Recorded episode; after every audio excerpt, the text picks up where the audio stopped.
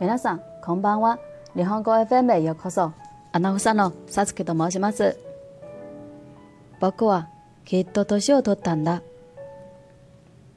もっと大事な細かいところも間違ってると思う。でも、できれば多めに見てほしい。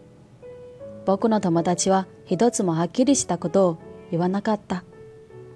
あの子は僕を似た者同士と思っていたのかもしれない。でもあいにく僕は箱の中に羊を見ることができない。ひょっとすると僕もちょっと大人の人なのかもしれない。きっと年を取ったんだ。以上です。ご清聴ありがとうございました。ではまたね。